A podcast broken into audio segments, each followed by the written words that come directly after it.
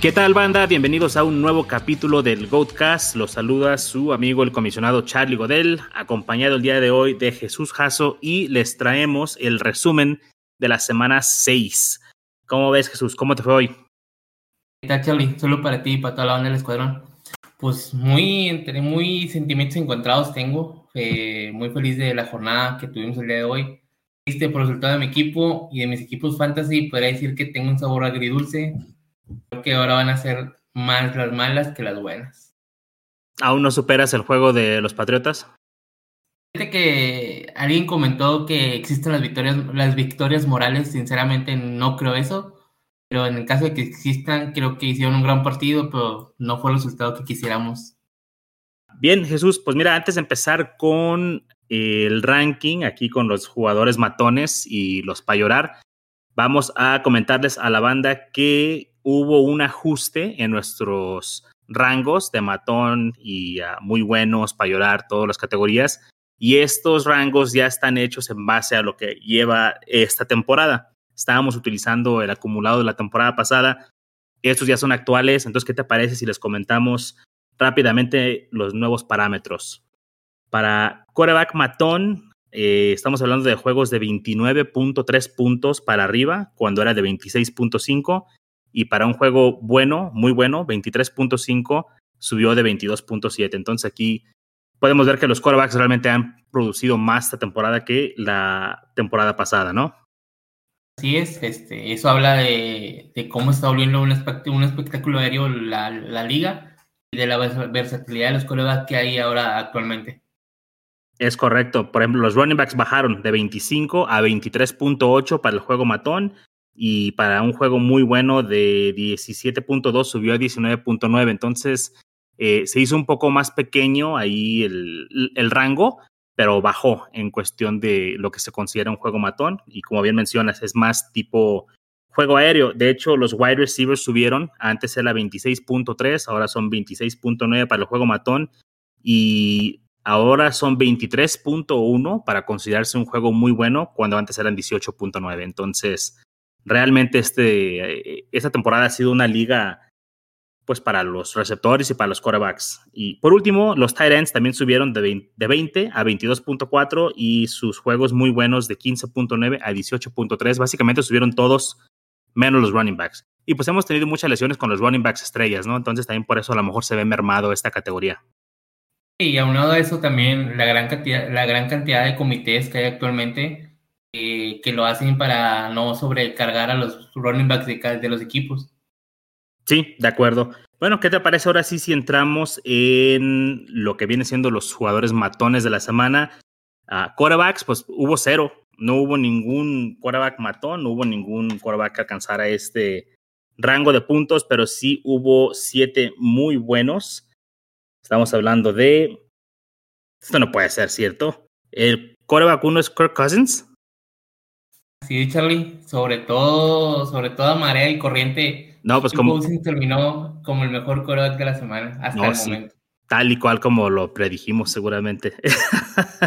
ok, Kirk Cousins, Dak Prescott, Jalen Hurts, Matthew Stafford, Patrick Mahomes, uh, Joe Burrow y Aaron Rodgers son los que tuvieron juegos muy buenos dentro de los quarterbacks pues eh, es una lista muy sólida. Creo que aquí ninguno sorprende realmente. O sea, me sorprende que Kirk Cousins sea el uno, pero nos ha estado dando juegos buenos toda la temporada.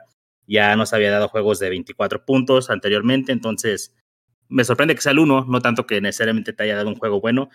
Y pues, realmente no hay sorpresas acá, ¿no? Creo que está muy claro que son jugadores top.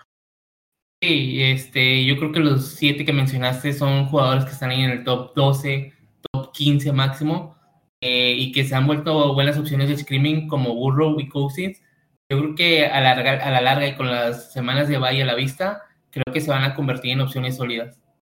Pues ahora sí, no queda más que decir Kirk Cousins. Sí, sí, sí nos gusta Kirk, sí nos gusta muy bien. Uh, Hasso, vamos ahora con los running backs. Uh, así rápido, hubo seis matones. el running back uno esta semana fue del jueves, Leonard Fournette. Jonathan Taylor, Joe Mixon, Najee Harris, que acabamos de ver ahorita en el Sunday Night, y Daryl Henderson y Daryl Williams, que eh, son los últimos dos de esta categoría. Me sorprende un poquito Daryl Williams porque nunca vimos a Clyde Edwards Hilaire aquí y el primer juego para Daryl Williams como el running back principal de Kansas City llega a ser un running back matón, tuvo dos anotaciones, tuvo participación aérea, tuvo contra recepciones, tuvo pues un poquito de todo. Ojalá y así utilizaran a Clyde Edwards Hilaire. Y fíjate que lo que aprovechó muy bien fueron las dos veces que, que estuvieron en línea de gol este, dentro de, las cinco yardas. Aprovechó y se supo meter a la zona de anotación. Eso subió un poco su puntuación. Este, de los cinco anteriores, yo creo que Daniel Henderson se está convirtiendo como una opción sólida de running back 2, alto, running back 1 bajo, eh, por la gran utilización que está teniendo en la ofensiva de los Rams y en sí por la ofensiva en la que está. Sí, completamente de acuerdo. Y o sea, tanto recibe el balón como eh, los acarreos, no lo sacan para nada, entonces, ah, o más bien no lo sacan por cuestiones situacionales, sí lo sacan, no, es como que tenga el 90% de snaps, pero eh, muy, muy buen desempeño que está haciendo y pues bien, realmente de aquí ah, me sorprende que Leonard Fournette sea el uno. Sí habíamos ya comentado que Leonard Fournette era el running back uno de Tampa, pero pues, no es el fuerte de Tampa Bay ser un equipo que corra, pero el partido pasado, pues por ahí fue donde pudieron hacer daño. Y Najee Harris, que sigue siendo inefectivo en cuestiones de los acarreos y de los yardas, pero sigue haciendo el trabajo por, por aire, ¿no? Seis recepciones y un touchdown.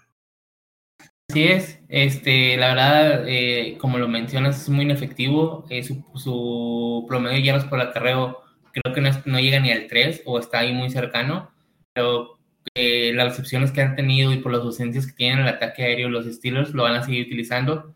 Pero también es muy, es muy triste verlo y tener recepciones para 5 yardas y andarse matando para ganar otras dos. Pero pues así va a ser el sistema. Lo de Mixon, no sé cómo lo hayas visto, me gustó su utilización en el juego aéreo.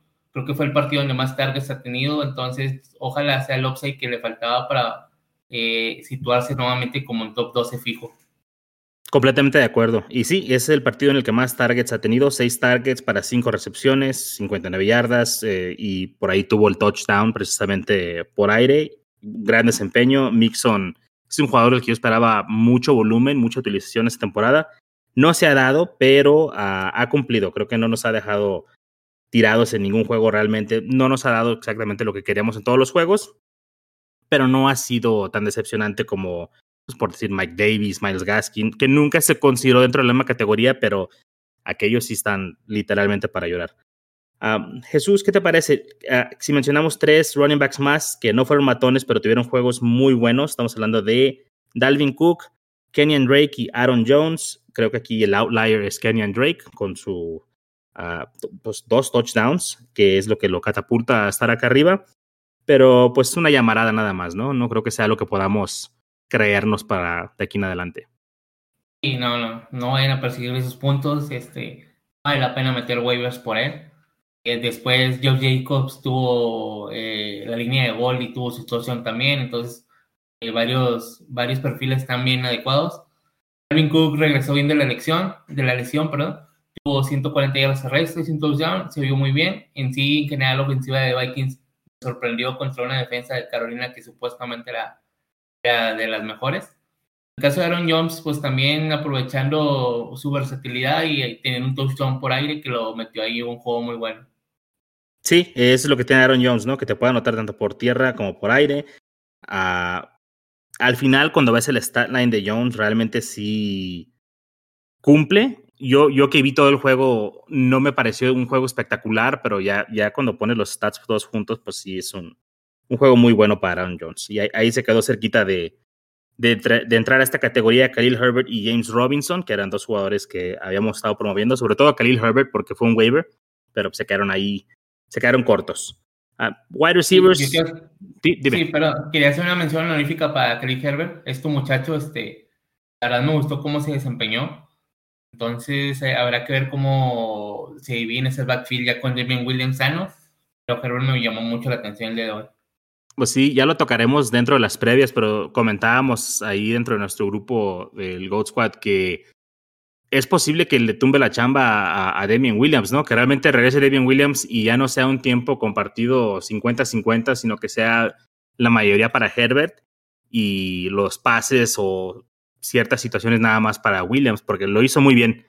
La verdad es que muy bien y uno de los novatos más destacados de la semana, ¿no? Sin contar ya a Jamar Chase y a Najee Harris, que ya sabemos que están básicamente consolidados, ¿no? A pesar de ser novatos, pero Kelly Herbert lo hizo muy bien para hacer su primer start. Yes.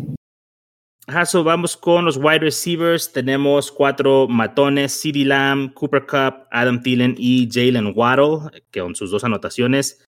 Eh, pues nada, no, no, me sorprende realmente ninguno. O sea, creo que todos estos siempre están dentro de sus posibilidades. Tienen el upside, como lo llamamos, ya sea por touchdowns o por su versatilidad. Uh, el caso de Jalen Waddle siempre hemos sabido que es un jugador explosivo y ahora tuvo la oportunidad de mostrarlo teniendo el mejor juego de su corta carrera. No sé si quieras destacar algo de alguno de estos.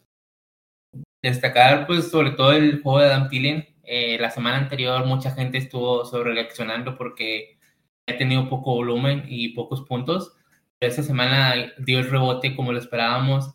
Como lo mencioné con Cousins y con Cook, tuvo una gran, una gran tarde en sí toda la ofensiva de Vikings y Thielen fue el que más lo aprovechó.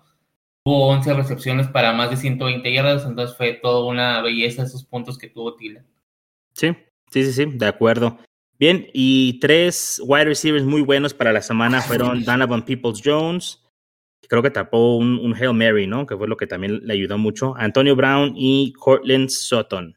Uh, pues nada, creo que aquí si tenemos que identificar como que uno que no va con todos los demás es Donovan Peoples Jones, que pues creo que son situaciones que no se repiten fácilmente, entonces no recomendaría como que perseguir los puntos, ¿no? De, Donovan Peoples Jones. Que yo no lo recomendaría, pero sí le pondría un stash más que nada por las lesiones que va a vivir Cleveland eh, esa semana. Recordemos que tiene semana corta, juega el jueves contra Broncos.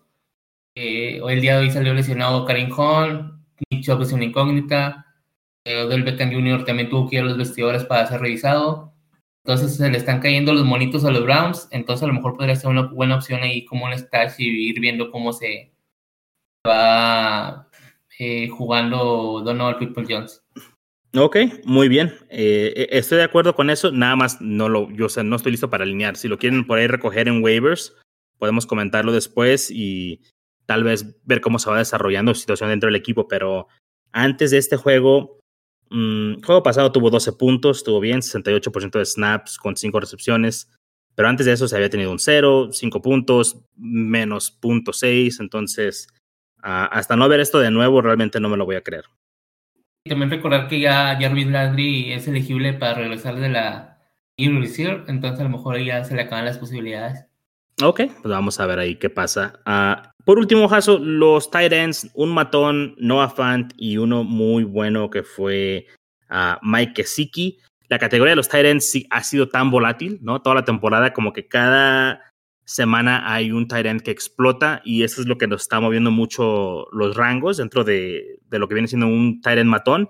Pues semana Noah Fant cumplió con este requisito, 24.7 puntos y Gesicki con 19.5 está entre los muy buenos. Mm, se quedan por ahí cortos Kelsey, Mark Andrews, Ricky Seals Jones, que tuvieron excelentes juegos considerando que son tight ends, ¿no? O sea, 15 puntos, 16 puntos, Hawkinson con 15 puntos pero eh, pues no alcanzan la designación de un juego muy bueno dentro de estos parámetros. Que se sorprendió con la cantidad de Tyrants que superaron los 10 puntos, que podría decirse que es como un estándar de medio 10 puntos y es mucha ganancia. este, muchos Screamer, como fueron Sarkes, Ricky Sell Jones. El caso de Howard no lo puedo mencionar como streamer porque realmente nadie se lo esperaba, pero Jared Cook este, Hunter Henry que terminaron con más de 10 puntos. Entonces esto muestra la volatilidad de la que mencionas. Sí, lo que sí se, se pudo comentar de algunos de estos, bueno, Ricky Seals Jones nos gustaba mucho por el match y porque heredó el rol de Logan Thomas. Pero mencionamos, por ejemplo, Mo Ali Cox, que solamente hizo 9.8 puntos, o sea, pero tuvo un touchdown porque comentamos que la defensa de Houston es la peor en contra del tight end comentamos que los vaqueros, una de las peores defensas contra los Titans, anotó Hunter Henry. Entonces hay que ir notando estas tendencias y tratar de streamear estos Titans, ¿no? Porque cuando no defienden bien a un Tyrant, generalmente les terminan anotando por ahí. Así es. Y la siguiente semana Houston va contra Arizona. Entonces ya saben quién podría ser una buena opción la siguiente semana. Así es, ahí se va a estrenar Sackers luego, luego con un touchdown, van a ver. Así es. Jaso, pues vámonos al otro lado de la moneda aquí a los jugadores que pues nos decepcionaron, a los MIAs, Missing in Action, los jugadores para llorar. Ah, también acá cambiaron los parámetros, se debe decir.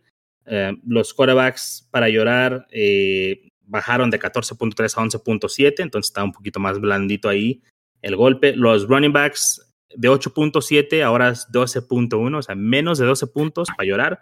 Wide receivers, este, este me impresionó mucho este cambio. Antes se consideraba un juego para llorar de 11.7 puntos hacia abajo. Ahora con 15 puntos ya es para llorar. Así de mucho están anotando los wide receivers. Es así de importante esta posición, sobre todo en PPR, que es donde nos basamos para estos rangos. Y el tight end se quedó eh, cerca de donde estaba, de 9.3 subió a 10.1 los juegos para llorar. Así que vamos a ver quién quedó en esta categoría. Los quarterbacks, para empezar, a Baker Mayfield, Tyler Heineke. Este me dolió, güey. Este me dolió porque lo estábamos recomendando como un streamer por el match y pues no cumplió. De hecho, Washington tuvo un juego mal en, en todos los aspectos, ¿no? Y creo que Tyler Heineke fue una de las decepciones de, de la semana. Es que tuvo 39 intentos de pase para 24 pases completados, solamente 182 yardas.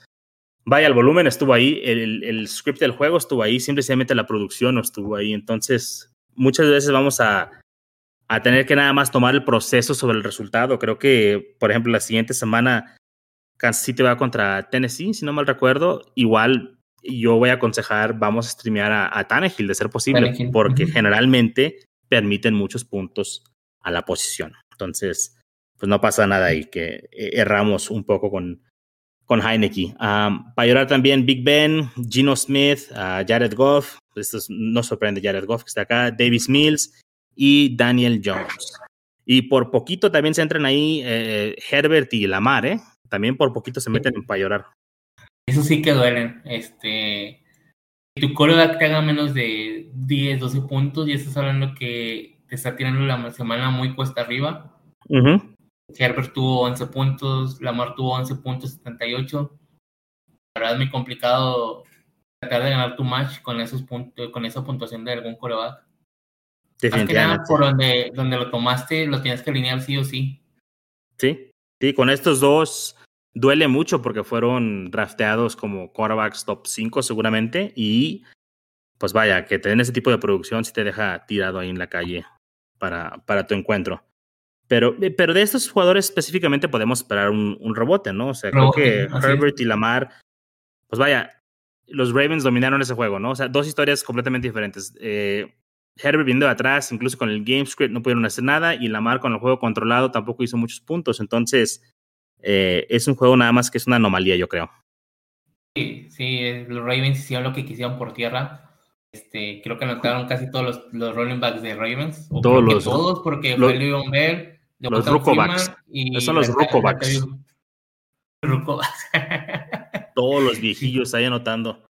El cuadro de veteranos de los Ravens hizo lo que quiso por tierra. Y de hecho, Wilmar lo mencionó en algún episodio de la semana anterior o de esta semana acá terminando que se esperaba que los Ravens se buscaran quién paga los platos rotos de, de, que rompieran su marca de, de partidos de con más de 100 yardas terrestres. Creo que los Chargers la pagaron muy mal. Sí, eh, ellos fueron los que la pagaron, pero pues ni modo, no, no pasa nada. Borrón y cuenta nueva ahí. Vámonos con los running backs para llorar. Tenemos a Jamal Williams, Miles Gaskin, se los dijimos, ¿no? Lo de Miles Gaskin la semana pasada. La normalidad. Esta es la normalidad de Gaskin, la verdad. Y utilizaron a los tres running backs, Malcolm Brown y Salvon Ahmed. Eh, Gaskin tuvo por ahí dos drops criminales, uh, un fumble. Eh, difícilmente van a confiar en él, ¿no? O sea, pasó de tener 30 puntos a 2.4. La realidad es más cercana esta a la de la semana pasada. Entonces, aguas ahí con cómo utilizan a Gaskin. Um, Naheem Hines, Antonio Gibson. También este duele, ¿no, Jaso? Lo de Antonio Gibson. Sí, bastante. Este, salió un momento por un tema de lesión y luego regresó y tuvo un fumble. La verdad fue un desastre. En sí, yo creo que el equipo de Washington fue un desastre el día de hoy. Y fíjate que Kansas también fue un desastre, pero supo ajustar en la segunda mitad cómo sacó el partido. Sí, ahora se le vienen Bueno, el partido contra Green Bay creo que es difícil y luego Denver, que tiene una buena defensa contra la corrida. Después viene el Bay en la semana 9. Si sigue esta tendencia, o sea, si se repite otra vez lo de este juego, ¿te animarías a ir a comprarlo? Porque la gente se va a esperar con él. Que el match contra Green Bay no lo veo tan complicado, pero el script fue, va a ser el que puede ser complicado, que Green Bay se vaya muy arriba y que Washington se pueda dedicar nada más a pasar. Es que también después del bye se enfrenta contra Tampa, que hemos visto lo que hace Tampa con los running backs contrarios. este, pero su cierre de temporada podría ser muy bueno. Eh, termina con Dallas, Filadelfia, Dallas, Filadelfia. Sí. Y yo creo que sí me animaría a comprarlo, pero ya viéndome como un equipo contendiente. Sí, sí, claro. Tratando de y tratando de capitalizar en la desesperación de alguien, ¿no? Para poder reforzar el equipo. Yo, yo todavía creo en él, creo que se vienen unos partidos difíciles, más el bye. Creo que en la semana del bye va a ser una semana buena para tratar de, de comprar a Antonio Gibson. Uh, bien, damos un brinco a Chase Edmonds y James Conner, que tuvieron ocho puntos cada uno. Miles Sanders, que dijimos acá que era un sit. Más que nada, no porque tengamos una bola de cristal, pero bueno, yo en lo personal no me quería arriesgar a alinearlo el jueves y como que matar mi, eh, mi posición de running back desde el jueves, ¿no? O sea, entonces yo preferí sentarlo en todas mis ligas y pues qué bueno porque tuvo un juego para llorar y contra Tampa Bay pues va a suceder, ¿no? Tiene una excelente defensa y una, una línea defensiva tremenda. ¿Qué hacemos con Miles Sanders? O sea, porque para venderlo pues está muy barato, lo tienes que aguantar. Eh, ¿Tú, ¿Tú qué harías? Fíjate que es una pregunta muy buena. Sinceramente, no quisiera tenerla, no quisiera pensarla ahorita, pero ahorita que lo mencionas. Mira, se le viene Las Vegas, Detroit y los Chargers, que son tres defensas porosas por tierra. Este, pero fíjate que también en el tema de Miles Sanders es la utilización. No sé si el coach, no sé qué esté pensando. Esta semana le dio un poco más de utilización, a pesar de que estuviera el mercado muy abierto, lo utilizaban por aire. Yo creo que podría aguantarlo podría aguantarlo, tal vez no es la mejor opción, pero con las semanas de vi que vienen, yo creo que vas a tener que ponerlo como un running back 2. Si lo tomaste, va a ser tu running back 2, pues va a ser complicado que tengas alguna opción para venderlo y que lo puedas ahí aguantar, ponerlo en la posición en caso de que vendas a Sanders. Sí, y tiene razón. Buen calendario los siguientes tres juegos: Las Vegas, Detroit y los Chargers. La semana 7 hay seis equipos en bye, entonces seguramente lo tendrás que alinear si lo tienes en el equipo y pues sí, aguantarlo, porque no creo que te vayan a dar mucho por él, realmente. y no aconsejo que lo vayan a comprar tampoco, creo que no está como para comprarse en este momento. Por, por lo que dices de los bikes, por mencionar algunos, la siguiente semana, la siguiente semana descansa lo que es Nagy Harris, Austin Eckler, Ezekiel Elliott, Jim Robinson, Alvin Cook. Entonces, estás quitando a cinco running backs del top 15. Vas a ver la necesidad de alinearlo sí o sí. Sí, como running back 2. O sea, tienes que alinearlo como un running back 2. No, no hay de otra. Bien, Jaso. Uh, más para llorar. ¿Cómo hay para llorar aquí? Uh, Tony Pollard, Austin Eckler, uh, los dos running backs de Broncos, Melvin Gordon y Javonte Williams. Kareem Hunt, que salió lesionado. Güey, yo te voy a decir, yo no soy un doctor, solamente hago el papel de uno en la televisión. Pero eh, yo creo que fue Aquiles, güey. Yo, pienso que fue una lesión de Aquiles. Yo, no, quiero pensar lo peor, pues sí se vio feo. La, la toma que ponen cómo se le dobla lo que es el tobillo, sí se vio feo. No, y, aparte, como que hay un resorteo en, lo que es ahí el, gemelo, ¿no? Y normalmente cuando se rompe el Aquiles es precisamente lo que se ve como un resorterazo, o sea, que viene de abajo para arriba. Y pues esperemos que no, esperemos que sí nada más sea como un ah, fuerte tirón ahí, o sea, provocado por un esguince, pero yo, yo pienso que puede ser un, un Aquiles. Juegan el jueves los Browns, como habíamos mencionado, mm, tal vez no esté Chubb, vamos a tener que terminar levantando ahí a Dearness Johnson y a Demetric Felton y ver si alguno de estos produce.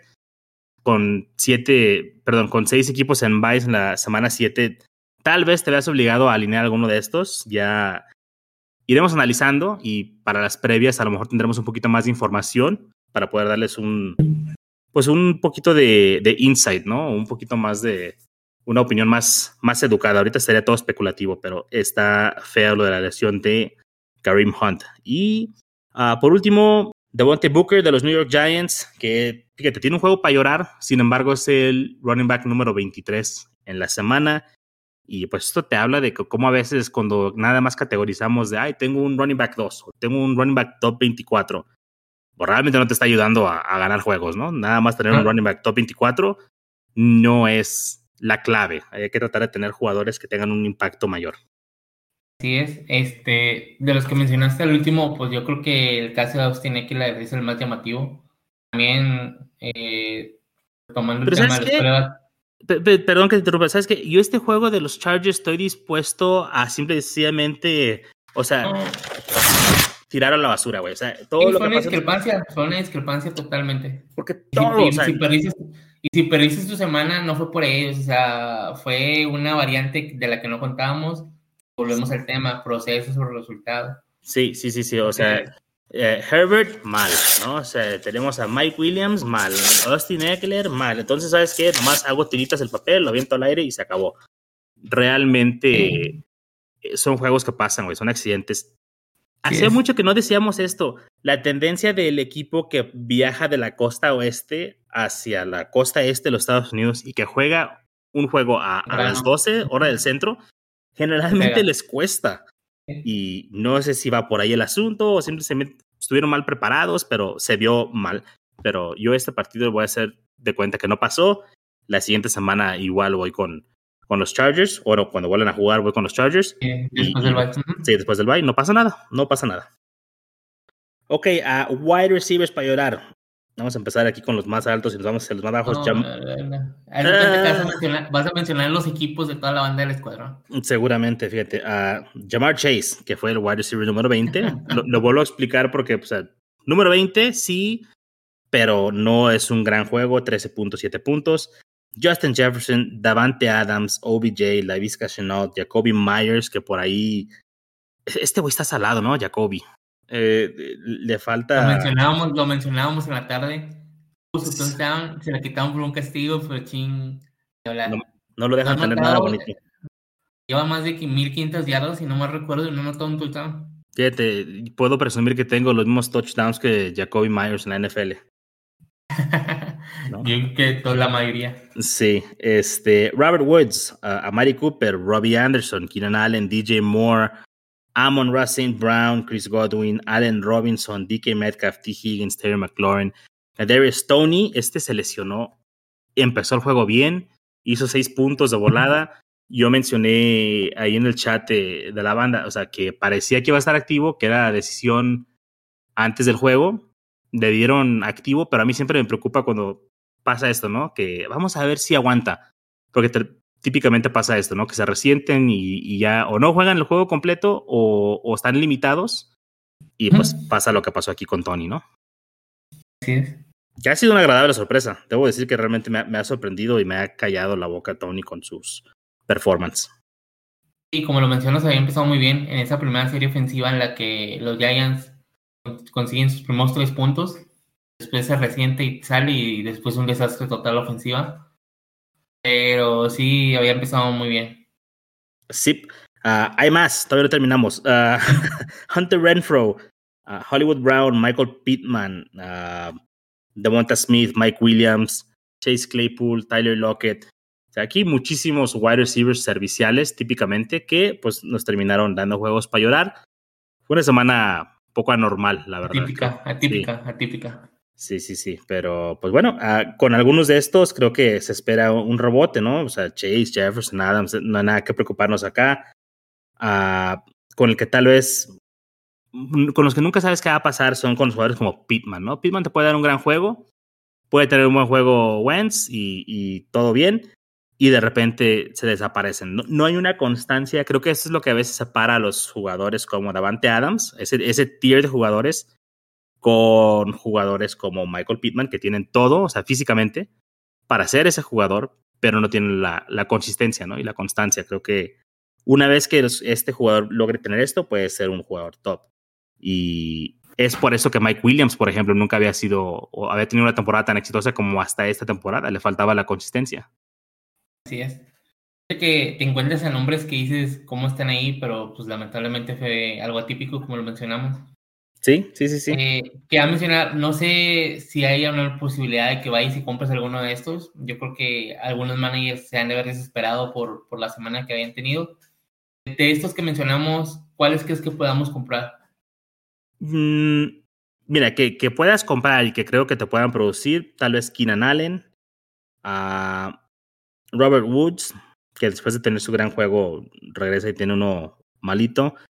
O sea, podría salir y comprar a Lavis Chenault, pero no te lo recomendaría. O sea, ese creo que hay que alejarnos de ahí. Chris Allen Rob, eh, Chris Godwin. Yo pienso que sí se podría comprar. Pero mm, es que es ahí atinarle a cuál va a ser el, eh, el wide receiver de la semana, ¿no? Con Tampa y, y, prefiero no jugar ese juego. O sea, son demasiados. Allen Robinson también te lo venden seguramente, pero es un riesgo. Ahora, si tuviera que comprar entre Allen Robinson y la Vizca no, prefiero comprar a Allen Robinson. Pero igual, o sea, es, es un gran riesgo. Uh, fuera de ahí, creo que es difícil comprar alguno de estos, sobre todo a un buen precio. ¿no? Tal, tal, vez Chase Claypool, pero también, o sea, ¿te atrae Chase Claypool en este momento como está jugando Pittsburgh? Pues, francamente, no. Es lo mismo que te iba a mencionar en el caso de Taylor Lockett. Yo creo que su inicio fue espectacular, pero Gene Smith no me gusta nada.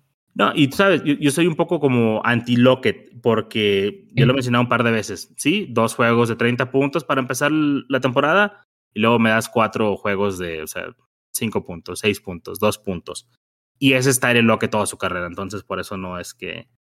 No, me gustaría ir por él, no. Y seguramente si tienes a Tyler Lockett en tu equipo empezaste 2-0, pero ahorita vas 2-3, 2-4, casi casi. Sí, sí, sí, sí. Ok, uh, Hasso Tight Ends para llorar. Moali Cox, a pesar de que anotó touchdown, se quedó cerquita de salir de la categoría. Le anotó a Houston. Atentos con los que vayan a jugar contra Houston. Siempre vayan con sus tight ends si están streameando. Eric Ebron, que también anotó touchdown, pero no alcanza el total de puntos necesarios. Esos terminan aquí porque básicamente el touchdown fue el único que hicieron, ¿no? O sea, anotaron un touchdown y es todo lo que hicieron en el juego. Uh, Cole Kemet, Tyler Higby, uh, Dan Arnold, Robert Tonian, que perdía completamente la paciencia con Robert Tonian, John Smith, Austin Hooper y David Njoku, por mencionar algunos. Hay muchos, muchos Titans más, pero esos son como que los que más destacan dentro de la categoría. Sí, pues no hay mucho más que agregar. Yo creo que los casos más significativos son el de Kitby y el de Tonian. Realmente yo creo que se están volviendo material de waivers. Mm, no estoy seguro, no estoy 100% seguro, pero no quisiera tener en mi equipo a Hitby o a Tonian. Este, prefiero escrimear ya de una vez y ir buscando el mejor más, como lo mencionaste la semana pasada. Pero volvemos a lo mismo, una posición muy, muy volátil, este, la que dependemos totalmente del touchdown. Ok, muy bien. Pues ya terminamos con los jugadores matones y los jugadores para llorar. ¿Hay algo que te lleves esta semana? ¿Alguna eh, lección o algún consejo que le quieras dar a la banda? ¿Alguna observación, quizá? Lo platicamos fuera del aire, Charlie. De, de todos los jugadores para llorar, podemos ser un Green Team y decir, tenemos un equipazo tomar las cosas como son, eh, tener paciencia, saber que fue una semana mala, no como managers, sino que simplemente no se dieron las cosas. Y que el proceso, como lo hemos mencionado, nos va a dar buenos resultados. Por una semana mala vamos a echar eh, las campanas, querer romper todo y, ah, quiero vender todo, este no sirve para nada. Hay que tener calma, hay que aprovechar las oportunidades de compra-venta de los jugadores, hacernos de buenos jugadores para estas semanas complicadas que se vienen. Sí, habíamos mencionado que ahorita cuando empiezan los buys es realmente cuando empieza la temporada, ¿no? Es cuando empiezas a moldear tu equipo y se separan los contendientes de los pretendientes. Y yo pienso que es momento de salir, reforzar nuestros equipos, de ser posible, o si tienes por ahí un jugador que se pueda vender, que está en buen valor, hacerlo y pues reajustar también nuestras expectativas con ciertos jugadores. Quizá no son lo que esperábamos de ellos, los Kenny Golade, los, los Allen Robinsons, los Miles Gaskins. Y estamos a tiempo aún de corregir estas decisiones que ya tomamos para tratar de, hacer un empuje hacia los playoffs. Playoffs. ¿no? talk about playoffs. Sí, playoffs. Y pues no, o sea, creo que eso y también algo que quiero recomendar a la banda, no se estresen cuando vean que están cuestionables los jugadores, ¿no? Cuando están, que tienen la Q, en, o sea, junto a su nombre en la plataforma que estén jugando, no pasa nada. Todos los jugadores están cuestionables siempre. Es algo nada más que poner ahí precaución porque tienen que eh, ponerlo, la liga se los pide si reciben algún tipo de tratamiento o están tocadones, pues tienen que ponerlos, pero no, no, no, no, empiecen como desde el miércoles o el jueves a estresarse. Mejor nada más chequen quién está jugando, eh, perdón, quién está entrenando. Si entrenan, aunque sean limitados, está chido. Si no entrenan toda la semana, pues hay, hay que tener cuidado ahí, pero no, no, hay que estresarnos desde tan, tan temprano la semana. Así es, estar atento a los reportes de lesionados desde el día martes, miércoles y realmente la, la posición que juega es la que ponen el, el viernes, que es cuando ya el reporte final. Eh, hay jugadores que toda la semana están incuestionable, el viernes se les quita y como si nada y ni el estrés de cada quien. Este, también que no se desanimen si su récord no es muy bueno, 2-4, 1-5, 0-6 es muy complicado, pero ya estamos a tiempo. Creo que tenemos una de las últimas oportunidades en esta semana 7 que va que se viene. Entonces hay que buscar la mejor manera de armar nuestros equipos para esta semana. Bien, Jaso, pues algo más que tengas ahí en mente, algo quieres platicar. No, pues este sería todo, este que estén atentos al contenido de toda la semana que va a tener Gold Quad, este alistarnos para la próxima semana que viene. Y pues muchas gracias a toda la banda del escuadrón que siempre está al pendiente de nosotros en nuestras redes sociales. Así es, nada más para recordarles, Facebook y Twitter, arroba GoatSquadFF, Instagram, GoatSquad-FF. Vamos a dejar también el link para que entren al chat de WhatsApp. Los vamos a dejar en la descripción del podcast para que se unan ahí.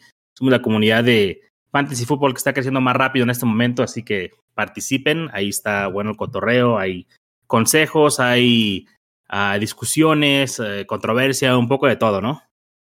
Sí es, pero el mejor ambiente y las mejores soluciones este, nos llena de orgullo cada vez que nos dicen que los estamos apoyando. Para, hacer, para eso hacemos todo esto y si la banda del escuadrón les sirve, es la mejor, la mejor recompensa que tenemos. Así es, así que no lo duden y únanse ahí a la banda del escuadrón. Saludos para todos los que ya son miembros ahí de la banda. Y pues nada, Jaso, pues ahí estamos hablándonos y preparando para el Waiver Show. Banda, muchas gracias, cuídense y hasta luego. Saludos.